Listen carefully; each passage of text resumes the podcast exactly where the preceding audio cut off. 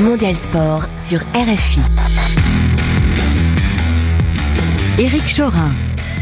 Bonsoir à toutes et à tous, j'espère que vous avez passé un bon dimanche ou que vous soyez sur la planète. Hélène Avril est à la baguette, un mondial sport qui va une nouvelle fois célébrer la planète foot. La troisième journée de bouclé hier, c'est la quatrième journée des éliminatoires de la Cannes qui a démarré aujourd'hui en Afrique. Cinq matchs étaient au programme et le Sénégal est le premier pays qualifié pour la phase finale au Cameroun grâce à un but de Sadio Mané, une phase finale dont les Comores se rapprochent alors que la Guinée devra encore patienter. Hugo Moissonnier va tout vous dire. Huit matchs supplémentaires demain, dont celui qui opposera le Malawi au Burkina Faso. Nous entendrons le sélectionneur des étalons Kamou Malo qui se rapproche de son objectif, faire revenir le Burkina à la Cannes. Et puis Cédric d'Oliveira adjoint Anthony Baffoul, secrétaire général adjoint de la CAF pour évoquer les conditions liées à la crise sanitaire dans lesquelles se déroulent ces éliminatoires.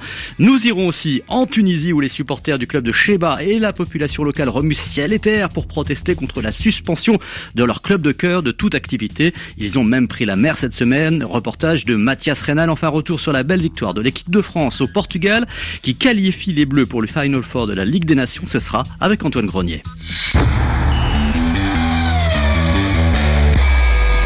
Mais tout de suite, place à la Coupe d'Afrique des Nations, le top départ de la quatrième journée d'éliminatoire pour la Cannes au Cameroun en janvier 2022 a été donné aujourd'hui. Bonsoir Hugo Massonnier. Bonsoir Eric, bonsoir à tous. Et le Sénégal est le premier pays à valider sur le terrain son billet pour la prochaine Cannes. Les Lions de la Teranga verront le Cameroun et merci qui, vous l'avez dit, merci Sadio Mané. La vedette a tenu son rang, le meilleur joueur africain a libéré le Sénégal en Guinée-Bissau ce dimanche sur un terrain en bien mauvais état. On l'a constaté devant notre écran de télévision. Une percée, un 1-2, une conclusion pleine de sang-froid, environ 10 minutes de la fin pour Sadio Mané. Un 0 score final, ça suffit pour des Lions qui se qualifient pour la Cannes après à peine 4 journées dans la phase de groupe des éliminatoires. Le tout grâce à leur guide, un Sadio Mané qui rejoint un certain Eladji Diouf au palmarès des buteurs sous le maillot sénégalais. 21 réalisations pour chacun de ces joueurs, chacune de ces légendes. Et justement, Eladji Diouf, il était en Guinée-Bissau tout à l'heure aux premières loges pour féliciter son petit frère Sadio Mané et même ses petits frères, l'ensemble des Lions de la Teranga. C'est un joueur de classe mondiale, il l'a montré il continue à le montrer chaque dimanche avec Liverpool.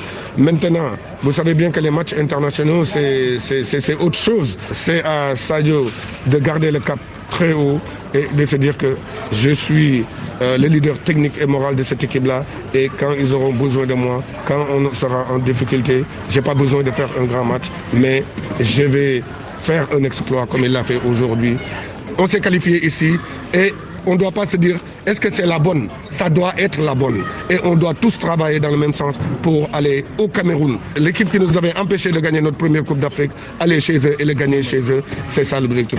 Voilà le, le, message clair hein, du, du, leader, de la vedette de la génération 2002. Un message pour ses, pour ses petits frères, pour la génération Sadio Mané. Il faudra gagner la prochaine canne au Cameroun. C'est sûr. La satisfaction du Sénégal, on l'a entendu en revanche.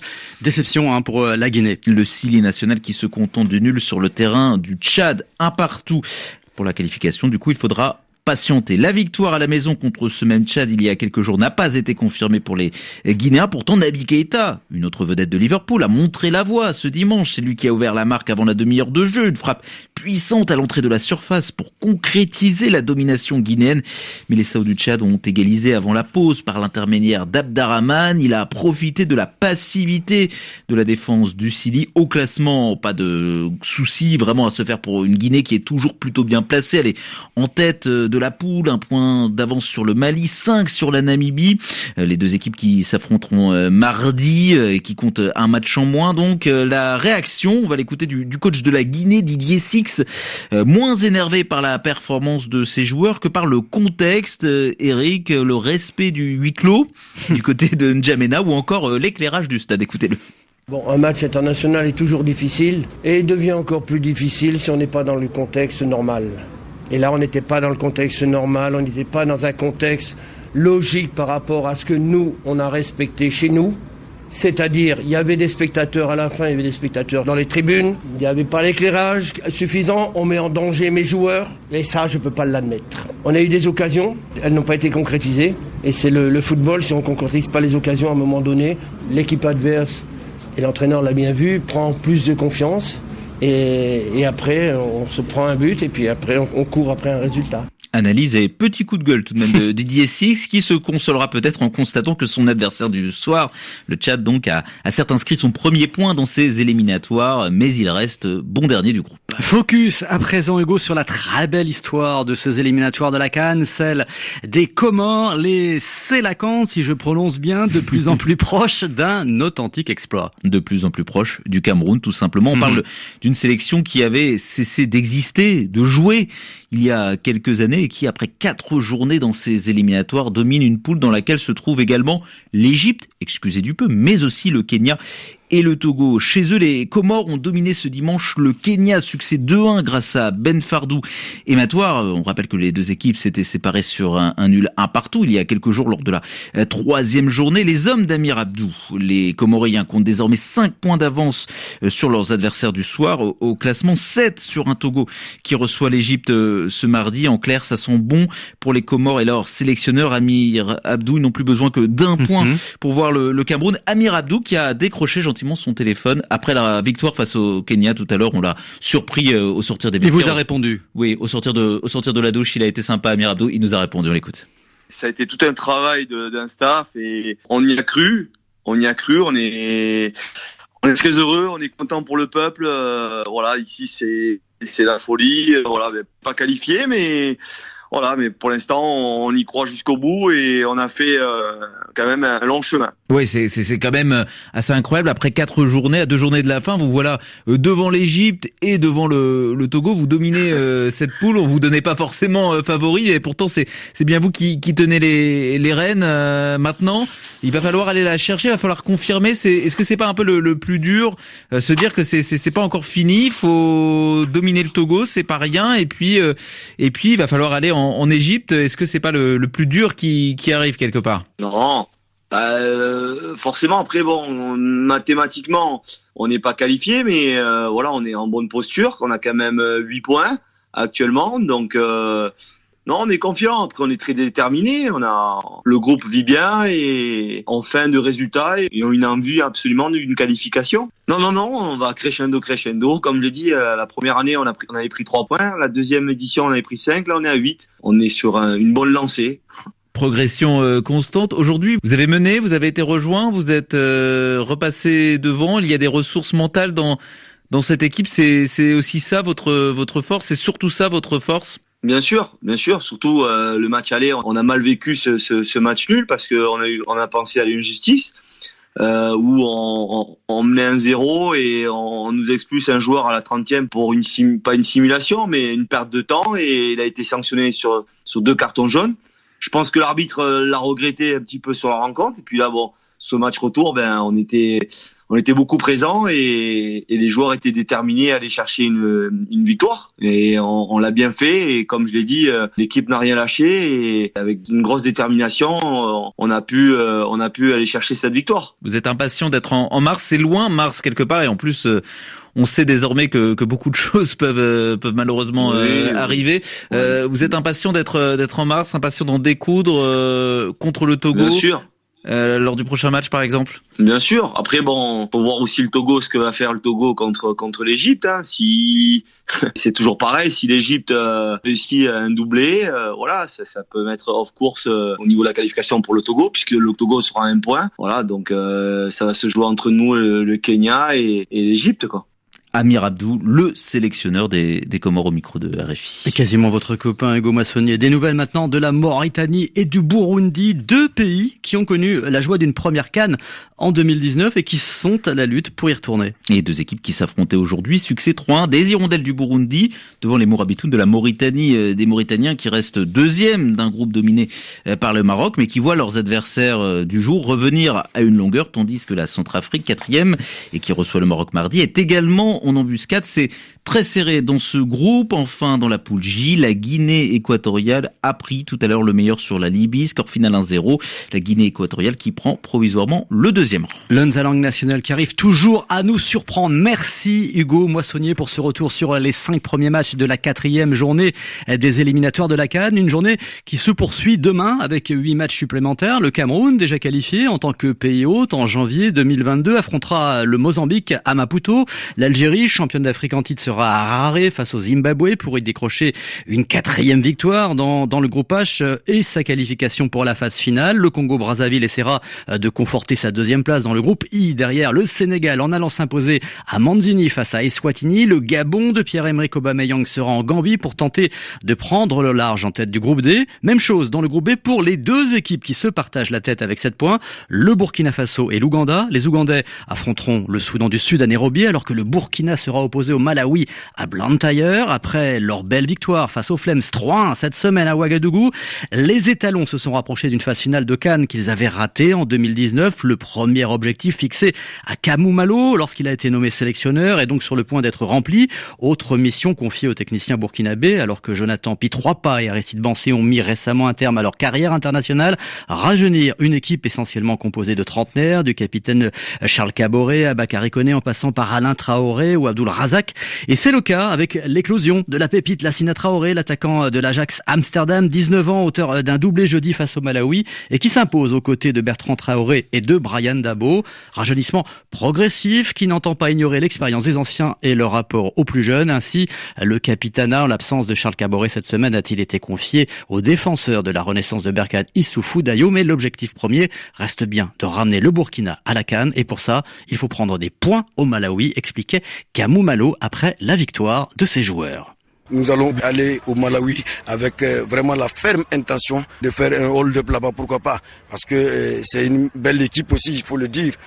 Donc nous savons que si nous prenons trois points là-bas, en tout cas on a pratiquement fait 90% du travail pour la qualification. Nous devons avoir en tête que, que bonifier cette victoire ici, il faut aller gagner à l'extérieur ou prendre au minimum un point. Alors donc nous sommes dans cette dynamique, raison pour laquelle déjà nous nous reconcentrons pour euh, aller gagner au Malawi. En observant la prestation des étalons contre le Malawi à Ouagadougou, on se rend compte effectivement qu'il y a eu vraiment une profonde mutation au sein des étalons. Vous êtes en train de réussir effectivement euh, votre politique de rajeunissement. Hein. Et naturellement, nous sommes dans cette dynamique. Je demande simplement euh, de la patience aux uns aux autres parce que on ne change pas euh, du jour au lendemain. Et il faut effectivement passer par des étapes. Alors nous sommes à une étape où nous essayons en tout cas le mélange d'anciens et de jeunes. Vous avez vu même dans la transition du brassard, nous avons fait respecter une certaine hiérarchie. Moi je dis ça c'est notre mentalité africaine. Il faut la mettre en route. Le petit frère, quel que soit ton salaire, doit respecter le grand frère. Et je pense que c'est en travaillant ainsi que les grands frères vont tendre d'une manière honnête le témoin aux jeunes. Alors c'est ce que nous sommes en train d'inculquer à nos garçons. Dans les vestiaires, c'est cette euh, dynamique qui est respectée. Tout ce que nous pouvons demander aux uns aux autres, c'est de la patience et surtout leur soutien. Nous avons besoin d'eux, nous ne travaillons pas pour d'autres personnes, nous travaillons pour notre patrie. Alors, un peu de patience et du soutien surtout, on en a besoin. Il y aura des moments où on va pas toujours gagner, mais c'est en ce moment dont on a besoin de nos supporters. Ça, c'est un cri de cœur. Aujourd'hui, ils n'ont pas pu venir au stade, mais nous avions à cœur, en tout cas, de leur offrir cette victoire. parce que pour moi, c'est une première. Depuis que j'ai pris les rênes de cette équipe, je n'ai pas encore gagné au Burkina. Alors donc, c'est une belle victoire et c'est à mettre à l'actif surtout de ces jeunes. Ça, je vous le dis. Camou Malo qui nous le dit, il répondait à Gabriel Barois la veille du match Malawi-Burkina Faso. Les éliminatoires de cette Cannes 2022 qui se déroulent dans un contexte particulier, vous le savez, à cause de la crise sanitaire. Ces troisième et quatrième journées étaient prévues normalement au mois de mars dernier, deux fournées de 24 matchs qui concernent presque toutes les équipes du continent. Un véritable casse-tête pour la Confédération africaine de football, notamment pour établir un protocole sanitaire efficace. Bonsoir Cédric de Oliveira. Bonsoir Eric. Vous avez pu vous entretenir à ce sujet avec Anthony Baffo, le secrétaire général adjoint de la CAF. Oui, l'ancien défenseur ghanéen est désormais en charge du football et du développement et il a pu faire un premier bilan après la troisième journée. On l'a joint juste avant les matchs de ce dimanche et selon lui, eh bien, pour l'instant, tout se passe relativement bien. Anthony Baffo, donc. Nous sommes satisfaits parce que c'est vraiment une situation extraordinaire avec euh, beaucoup de cas qui sont arrivés. Après une année d'interruption des éliminatoires de la Coupe d'Afrique, euh, on a repris. On a fait au total 24 matchs. On a fait 1983 tests de Covid. Seulement 17 se sont révélés positifs. 8 joueurs et 9 officiels. Donc euh, je crois que c'est pas mal.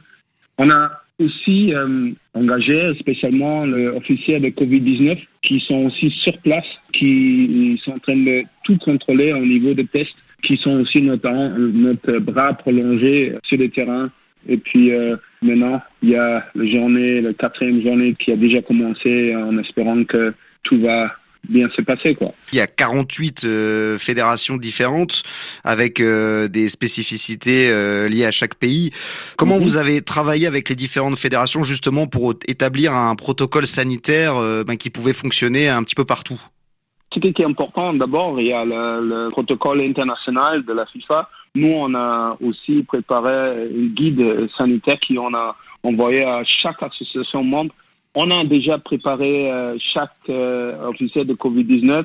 On a dit aussi que dans ce protocole sanitaire, si on a un joueur plus quatre joueurs sur le banc de touche, on va commencer le match. Parce que vous voyez, on a arrêté les éliminatoires avant à cause de la pandémie. Mais là, on, s'est dit qu'il faut vraiment tout faire pour terminer ce euh, jour de match 3 et 4. Le protocole est très, très bien fait pour le moment, encore une fois, nous sommes satisfaits. Il y avait des possibilités, en tout cas, de faire des dérogations pour les fédérations, de demander du public, par exemple. On a vu 1800 supporters au Bénin, 7000 au Niger. Pourquoi, par exemple, un huis clos à Abidjan pour Côte d'Ivoire, Madagascar, alors que le Covid semble finalement peu présent sur place? On a fait aussi un peu la différence entre eux qui sont déjà fait quelques matchs dans le stade, notamment, peut-être vous voulez parler de la Tanzanie, au Burundi, où ils ont dit qu'ils sont vraiment contrôlés le cas de Covid. Donc euh, pour ça, on a bien analysé la situation. Pour eux qui nous ont envoyé un plan détaillé, on a dit que, OK, on donne un certain pourcentage. Donc c'était 10% généralement de la capacité du stade pour les dérogations, sauf pour Tanzanie-Tunisie, là, qui est prévu mardi.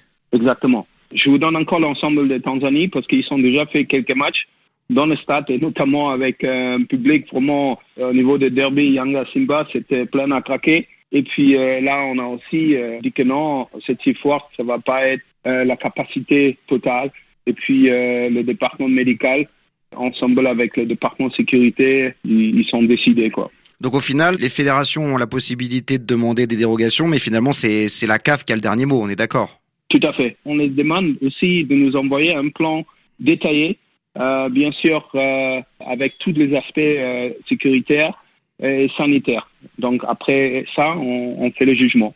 Est-ce que cette première séquence là, cette première fournée de match, on va voir comment va se passer la, la quatrième journée, mais est-ce que ça vous donne des enseignements pour les futures compétitions? C'est rassurant pour vous? C'était, pour être honnête, un très bon test. Pour le moment, je crois que nous sommes bien contrôlés la situation. On attend vraiment la fin de la quatrième journée pour voir euh, sur quelles mesures on peut être encore mieux. Quand vous voyez qu'il y a autant de supporters au Niger, au Bénin, pour les prochains matchs, pour la, le Chan en janvier par exemple, est-ce que vous vous dites qu'il y aura du public euh, plutôt que du huis clos? Est-ce que c'est envisageable? On va se réunir avec tous les spécialistes pour voir comment on va, euh, quelle démarche on va prendre aussi pour le Chan. Et puis aussi, il y a le, le préliminaire de Interclub qui vont aussi commencer. À partir de là, on va savoir ce qu'on peut faire. Le Covid-19, ça va certainement pas passer demain. Le fait qu'il y ait pour l'instant peu de joueurs positifs euh, finalement, est-ce que ça va rassurer par exemple les clubs européens? Parce qu'on sait que certains d'entre eux n'étaient pas spécialement favorables euh, à l'idée de les libérer Est-ce que ça peut les rassurer euh, pour les autres compétitions qui vont avoir lieu en Afrique? Oui, ce qui est important aussi que l'organisation est bien, que nous nous sommes sur contrôle au niveau de la situation on protège les joueurs au maximum. Pour le moment, c'est un bon réussite parce que c'est important aussi le joueur après. Il retourne chez son club, puis le club, ils font confiance aux, associations membres, ils font confiance aussi à la Confédération de football africain. C'est pas une situation facile et le Covid va pas disparaître euh, demain. Donc, euh, il faut vivre avec. Pour le moment, on fait le maximum pour vivre avec. Le secrétaire général adjoint de la Confédération africaine de football, Anthony Bafo, joint juste avant cette émission par Cédric de Oliveira. Quand le football devient une affaire d'État, cela se passe en Tunisie, une opération d'émigration collective, des manifestations et une grève générale. Après un mois de contestation, les supporters de l'équipe de foot de Sheba ne savent plus à quel sein se vouer. Ils en appellent au Premier ministre et au Président de la République pour que leur club puisse continuer de jouer en Ligue 1 cette saison. La fédération a décidé de geler ses activités pendant un an, l'excluant de facto de toute compétition. Mathias Renal est allé à la rencontre des habitants de Sheba, cette ville tunisienne qui vibre et qui manifeste pour le foot. Pas de tifo, pas de ruée sur les maillots, les couleurs du croissant sportif chez bien, le vert et le blanc se font discrètes. Cette petite cité côtière, avec son port de pêche et son minuscule centre-ville, a retrouvé sa tranquillité habituelle. Un tableau un peu trompeur, la colère couve, elle est toujours là. Aïda fend la foule, cette grande brune voilée se plante devant le micro. Elle a un message à faire passer. On veut que notre équipe retrouve la Ligue 1 comme avant. On est une petite ville, on veut que le président de la République intervienne, on veut le retour de notre équipe, pas plus. Quand notre équipe jouait, on était bien. Maintenant, tout va mal. Promu en Ligue 1 l'année dernière, une première depuis la fondation du club en 1960. Du jour au lendemain, les Chébiens ont pu voir les matchs de leur équipe à la télé. Alors les récentes sanctions de la FTF ont provoqué un ascenseur émotionnel. Abderrahman, 57 ans, arbore sur son t-shirt le portrait de Saddam Hussein à côté d'un drapeau palestinien. Il est de toutes les causes. On est 30 000 personnes à souffrir, grands et petits, avec cette affaire de Sheba. On a manifesté, on a bloqué les entrées de la ville, on a fait une grève générale et aucun résultat. L'État est absent. On ne savait plus quoi faire. On était obligé d'organiser une émigration collective. Vers l'Italie. Mais la flottille de bateaux de pêche n'a jamais quitté les eaux territoriales tunisiennes. Le port de Sheba a encore les stigmates de cette journée. Les rochers de la jetée ont été peints en vert et blanc. Nous avons rendez-vous là-bas avec Sadok Renassa, membre de la coordination de soutien au chez Bien, une organisation qui structure une partie des contestataires. Cette place, regardez, 400 mètres carrés ou bien 500 mètres carrés, on a vu presque 1500, 2000 habitants. Chez nous ici, c'est le, les deux choses qu'on peut faire notre loisir, c'est la mer ou bien notre équipe, Hillel Bien. Retour en centre-ville, c'était du cinéma, lâche un habitant moqueur dans cette cité marquée par l'émigration illégale qui a connu comme toute la Tunisie une vague de départ exceptionnelle cet été. L'opération de com a du mal à passer, notamment auprès de Mohamed, un trentenaire. La moitié des gens ne pensent pas au foot, les gens veulent émigrer, ils n'en peuvent plus de ce pays. Il est immédiatement interrompu par Sadok Renassa. C'est pour le sport, ça ne concerne pas la situation sociale ni le développement, c'est juste le droit du club. Sur les murs de la ville, il y a des tags, des messages d'amour pour le club, des mots fleuris pour la FTF aussi. Taoufik Mkacher, un entrepreneur local et le président du CEJ chez bien depuis 5 ans, l'artisan aussi de la montée en Ligue 1. Il dénonce d'une petite voix presque timide l'acharnement que subit son équipe de la part du président de la Fédération tunisienne de football, Wadi Jari. Tout aurait commencé il y a quelques mois, au moment où le CH Sheba a demandé un audit des finances de la FTF. Euh, Aujourd'hui, il, il, a sanctionné l'équipe sans, sans, raison. Il n'y a pas, il n'y a rien. Normalement, quand on fait une erreur, on doit s'excuser. Je sais que je vais gagner, je sais que le club il, sera en National A. Un dossier a été déposé devant le tribunal arbitral du sport, selon Taoufik Mkacher. Il parle de sa relation avec Wadi Jari. J'ai pas de contentieux personnel, j'ai pas de, j'ai pas de problème personnel, mais peut-être pour lui, il n'en restera qu'un, lui ou moi, le président du CH. bien fini l'interview avec une phrase volée à Highlander. L'affaire Sheba est bien aujourd'hui un duel entre deux personnes, mais entraîne avec elle toute la population d'une ville qui vit au rythme de la contestation. Une grève générale et le blocage de la cité seraient de nouveau envisagés pour faire pression sur les autorités. Mathias Rénal, Sheba, RFI. Allez, un petit mot du football, en, du football en Europe avec la Ligue des Nations et l'équipe de France qui a signé hier soir son grand retour. Trois jours après le non-match contre la Finlande et surtout un mois après l'ennui du nul au Stade de France face au Portugal, 0-0. La France a livré une prestation de très haute volée contre cette même Sao, archi dominateur pendant plus d'une heure avant de gérer une fin de match plus favorable aux coéquipiers de Cristiano Ronaldo. Les Bleus ont assuré la première place de leur groupe en même temps que leur ticket pour le Final Four de la Ligue des Nations avec Antoine Grenier, un buteur inhabituel. Je veux parler de N'Golo Kanté. Il a surgi là où personne ne l'attendait pour profiter d'un ballon mal maîtrisé par Rui Patricio. N'Golo Kanté, de nouveau auteur d'une prestation de haute volée, jusqu'à marquer son deuxième but en bleu quatre ans après sa première réalisation. Un but synonyme de victoire pour la France, de qualification pour la phase finale de Ligue des Nations, mais plus encore, concrétisation du bon travail d'un milieu de terrain, Kanté, Pogba, Rabiot, décisif dans le succès d'hier soir. Car si pour N'Golo Kanté ce type de performance tient de la routine, Paul Pogba lui a rassuré avec un match abouti et Adrien Rabiot s'est offert son match référence en bleu, le joueur de la Juve définitivement réconcilié avec l'équipe de France, de l'aveu même de son sélectionneur Didier Deschamps. Il s'est passé ce qui s'est passé, euh, il a évolué, c'est son mérite. Je ne vais pas dire qu'il s'est transformé, mais c'est c'est pas le même. Donc après c'est une relation de confiance aussi. On a discuté, je continue à discuter dans l'utilisation, il se pose pas la question aujourd'hui, ah, si je suis un peu trop bas, un peu trop haut, un peu trop à gauche, un peu trop à droite. Il faisait peut-être moins au départ, maintenant il fait, et c'est pas pour rien qu'il est dans un grand club comme la Juventus de Turin. Il sent que je lui fais confiance, bien évidemment, mais je lui fais confiance parce que je considère que il doit être sur le terrain. Adrien Rabiot enfin installé, des cadres qui ont rassuré, seul petit bémol, le manque de réalisme offensif d'Anthony Martial, préféré à Olivier Giroud à la pointe de l'attaque. Le buteur de Chelsea devant se contenter d'un temps de jeu famélique en club. Martial devra encore attendre pour égaler N'Golo Kanté au nombre de buts en bleu. Pourtant très mobile sur le front de l'attaque, le joueur de Manchester United a eu les opportunités, mises en échec deux fois par Rui Patricio ou touchant la barre à la demi-heure de jeu. Seul à se présenter face à la presse, Didier Deschamps, le sélectionneur, a tout de même tenu à défendre l'attaquant de Manchester United. Il y en a qu'un pour qui je suis un peu malheureux, c'est euh, Anthony Martial parce que voilà, il aurait vraiment mérité de de marquer. Il a fait pourtant les bons gestes, mais après il y a le gardien aussi qui a qui a fait la différence. C'est toujours euh, par rapport à euh, la concurrence au poste entre un ou deux, enfin plutôt deux ou trois. Euh, mais à un moment, je fais des choix parce que je pense que c'est mieux pour l'équipe de France par rapport à ce type de match. Pas sûr donc que Anthony Martial ait vraiment perdu des points dans l'esprit de son sélectionneur, car sa capacité à se créer des occasions face aux Portugais offre une alternative au style de jeu du buteur en titre, Olivier Giroud. Et comme l'avenir se prépare dès à présent, Martial pourrait bien se voir offrir l'opportunité, face à la Suède, mardi, de débloquer son compteur en bleu.